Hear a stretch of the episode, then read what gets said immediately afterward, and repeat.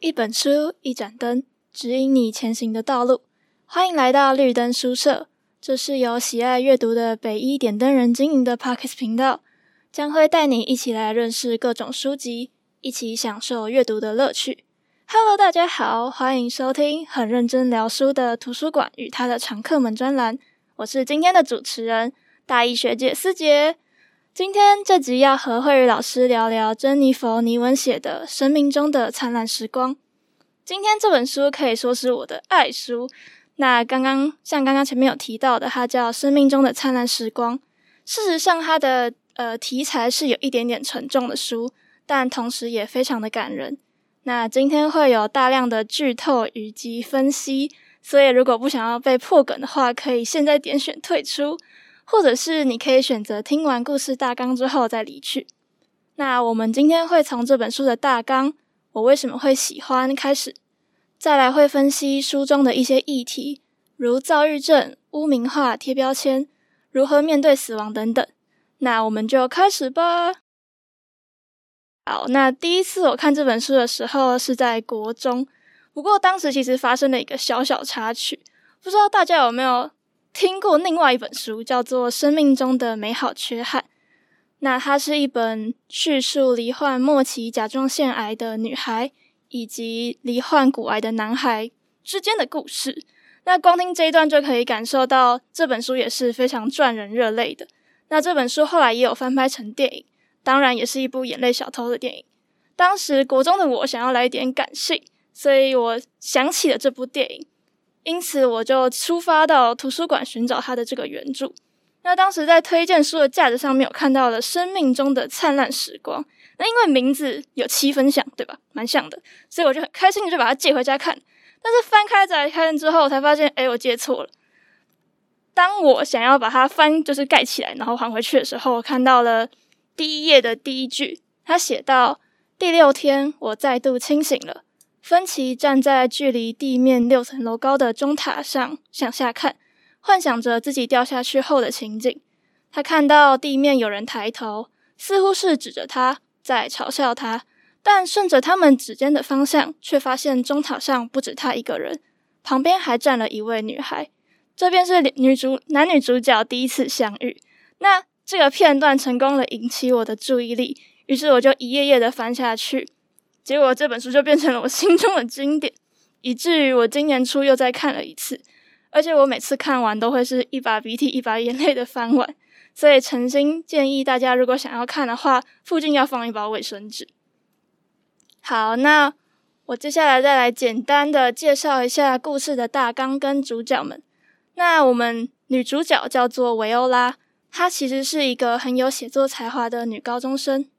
那她原本有一位感情很好的姐姐，却在一次跟她出开车出门玩的时候发生了车祸意外。只有维欧拉侥幸活下来，在此之后，她就失去了写作的能力以及学习的热情，并且再也不敢搭车。而我们的男主角芬奇，从刚刚的第一段就可以听出来，他是一个非常特别的人。但是不一样不代表他不正常。总之，独树一帜的行言行让他有一个外号，叫做“怪咖芬奇”。你也可以说是一个标签。但是看到故事的后面，你就会发现他会如此的不同，是因为芬奇遭受了躁郁症所苦，所以他有时候会没有来由的兴奋，觉得自己所向无敌；有时候又会没有来由的陷入忧郁，如同被黑洞吸走，沉睡在无尽的黑暗中。总之，这两人的生命在钟楼上开始有了交集，后来又因为了地理课的印第安纳州奇观作业同组。有了更多交谈的机会，我看了他们很早就有探究实作这项作业了，非常像我们的一零八课纲看齐。好，不是，好，回到正题，就是小说后来后面就以他们在印第安纳州的漫游为主轴，首尾贯穿。在旅程中，芬奇用他奇特的浪漫打动了维欧拉，他带维欧拉去了某个农场主人自己制作的云霄飞车。到一个他们名为蓝洞，一座湛蓝又深的湖泊里面游泳。他治愈了维欧拉，不但让维欧拉再次愿意坐上车，也再次开始动笔写作。但当一切都在变好的时候，芬奇陷入了忧郁中。尽管维欧拉很努力的想把他拉起来，他后来却失联了长达了一个月。那后来发生了什么事，就请大家自己去翻书看啦。不过说实话，其实我一开始不太知道芬奇在做什么，但我知道他不太一样，他是怪咖，就是那种很独特的那种怪。但是慢慢你就会从书中的文具当中感受到他的无力感，他的焦虑。然后你会很愤怒，并且伤心。为什么没有人愿意伸出援手？为什么他的家人没有更积极的关心他？在他难过的时候，在他消失的时候，都让他自己一个人承受。只是觉得，因为他是芬奇，所以他消失了也不奇怪。但让我更心疼的是，当维欧拉问他为什么叫怪胎芬奇的时候，他说他也不知道为什么大家都不喜欢他。可能没有人喜欢乱七八糟，那他也是。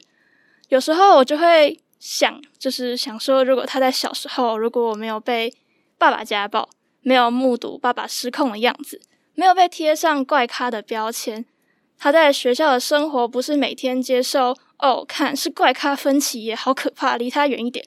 你跟维欧拉在交往，小心一点。而是嗨，芬奇，你今天过得怎么样？你跟维欧拉在交往，天哪，恭喜！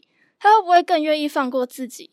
而不是把一切的错怪到自己身上，他会愿意去接受治疗，而不是觉得得了躁郁症只是更另一个更沉重的标签。可惜现实跟理想总是有段距离，现实世界的我们还是依旧帮很多人贴上标签，对许多不认识的人和我们不同的人投以恶意的眼神。好，那这边先小小说明一下躁郁症，我的资料是来自于卫福部。但是毕竟我不是专家，所以如果想要真的了解躁郁症的话，可以自己上网找更多的资料。那首先，躁郁症可以拆分成两个阶段，一个是躁期，另外一个是郁期。不过郁期其实不一定会出现。然后躁期的话，也可以再细分为轻躁跟狂躁。所以这样介绍完之后，躁郁症其实不等于忧郁症的反面，那它也不等于忧郁症。那躁期的话，指的是情绪上面会呈现极端的高兴或是急躁的情的状态。他可能常常会熬夜不睡，然后也可能像芬奇一样会热切的追求异性，觉得自己所向无敌。那郁期跟字面上的意思一样，就是跟忧郁症情况有点类似，会陷入负面思考，可能会觉得自己犯了很严重的错误，甚至可能会轻生。但是躁郁症是可以被治疗的，只要有按时服药，并在良好的生活作息及心灵支持下，他们便可将情绪维持在稳定的一个状态。而我们在面对躁郁症患者时，可以做的，除了有鼓励他们接受治疗外，更重要的是要去同理，并且给予他们支持，建立良好的沟通。就像感冒，你要吃药治疗一样，他们也只是大脑生病了。因此，要定期的接受治疗。我认为去看精神科不是件很羞耻的事情，然后也更不是一件可怕的事情。所以，希望大家都可以对精神疾病有更多的了解与包容，而不是一味的贴上标签，将他们边缘化。好，聊到疾病标签这个议题，让我联想到一位幻听者自我陈述的故事。他的医生跟他说，有人被遗传到秃头，有人被遗传到贫血。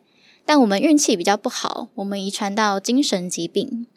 这位幻听者想说，我们真的不是故意生病的。但不管在学校或是工作，只要我伸手想把声音赶跑，大家都会用一种做错事的眼神看我。我一开始觉得很难过，但后来发现更难过的是，大家根本不敢看我。这位幻听者娓娓道来了他小时候到现在中年的人生历程。那因为疾病而备受社会歧视排挤，但他其实是个很认真在过生活、在治疗、想要好好过日子的。那这段故事是来自于一个临床心理师刘仲斌的脸书贴文。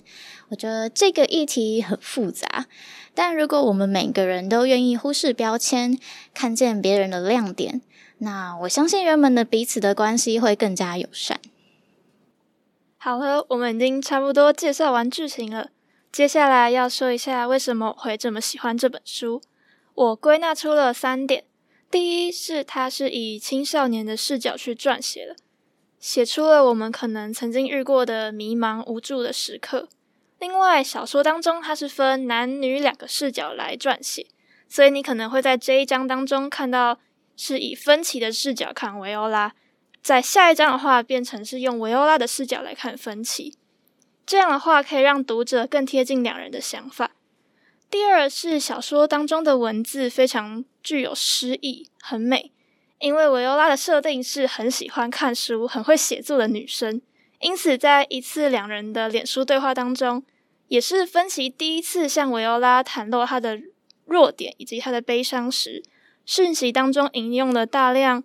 维吉尼亚·伍尔夫文章中的句子，像是“我生了根，又随波逐流”，原句为 “I am rooted, but I flow”。而其实这一句是从另外一大段 “I feel a thousand capacities spring out in me. I am arch, gay, languid, melancholy by turns.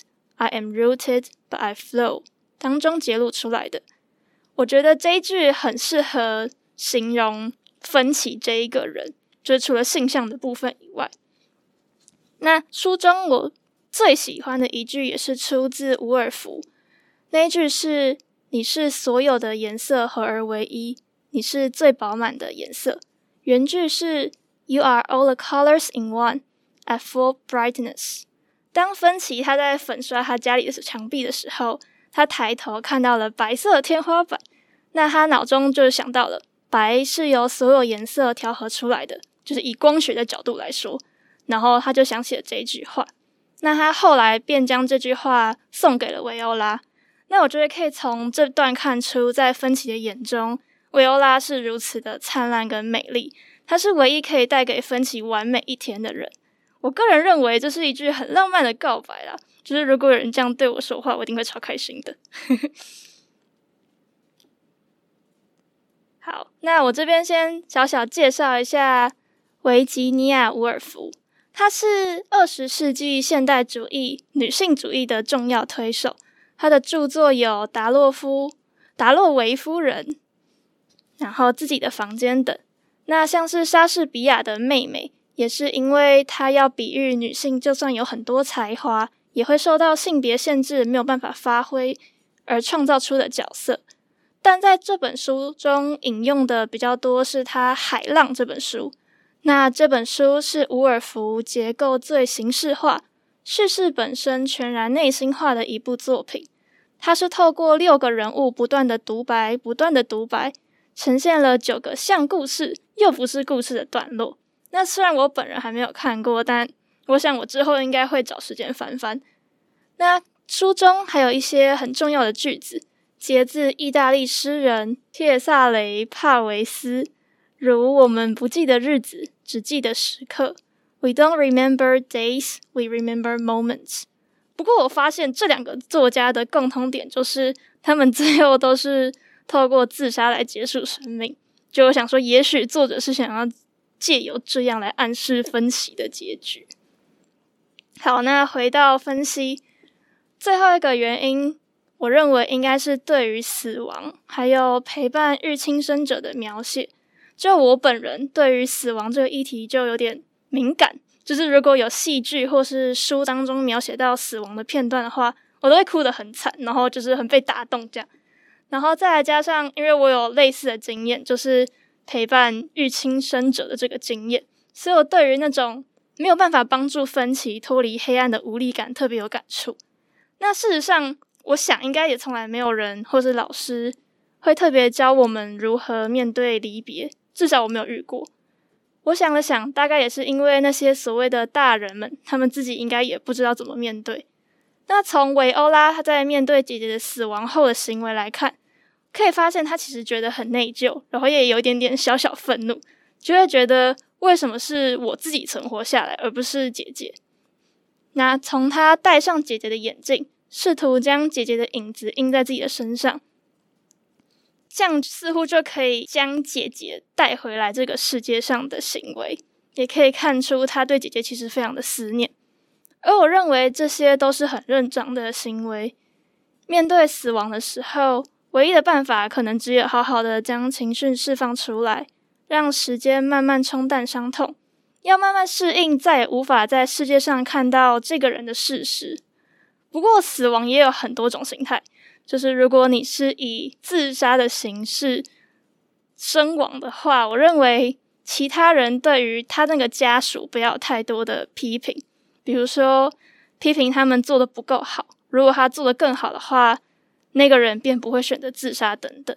而你如果是他的家属的话，我认为就算你可能会产生罪恶感，觉得自己好像做得不够多，或是应该早一点发现他的不对劲，但我想要跟你说，就是这不全然是你的错，你依旧有权利选择悲伤。但是如果你还是有点难以忘怀的话，便找人谈谈吧，就是毕竟说出来总比憋着好多了。那我这边想要问一下老师，就是老师觉得应该要怎么去面对死亡，或者是以老师可能以前有的经验来说的话。哦，确实，我也没有上过如何面对死亡的课程。但如果对这个议题有兴趣，我相信是有能力可以自己去学习的。比如说，我们可以看各种相关的书啊、小说，看看他人是如何面对死亡的。那我自己是觉得，好好的面对活着的时间，那我们就不至于会太过害怕死亡。我觉得死亡难以面对的背后原因，大多是害怕后悔。我们可能后悔当初没有在生者在世时好好的陪伴。呃，我之前看过一本一本散文，它叫做《斑驳日常》，作者的态度是：人会后悔，真正的原因并非结果不如意。却是因为当初做了一个深知自己违心的决定，所以如果重来一次，在生者在世时，当下的我们如果会做一样的决定，那我觉得也就也没有什么好后悔的了。所以，如何面对死亡的这个课题，我倾向于以这样子的关注于人生在世时我们重视什么，那就去做，不要让自己后悔。嗯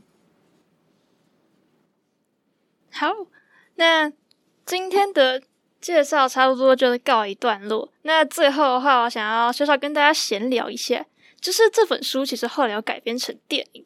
虽然说我觉得比起电影书的描写，就是关于内心啊，或者是一些场景的描写更加详细，但是电影的话有个好处嘛，就是它可以将一些场景具象化，像是我们刚刚前面有提到的。那个农场主人自制的云霄飞车，在电影当中就真的有呈现出来，看起来是蛮好玩的。如果我的话，会想去玩。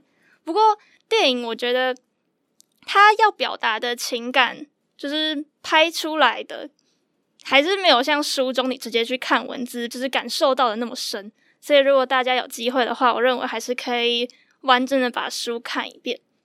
那今天所聊的书籍以及它线上的借阅方式都会放在资讯栏。如果有兴趣的朋友的话，也可以找人书阅读。除此之外，也可以在 IG 搜寻北一点灯人，会有更多不同的 pocket 内容。我们的频道也会有许多的主题供大家聆听，欢迎再度莅临。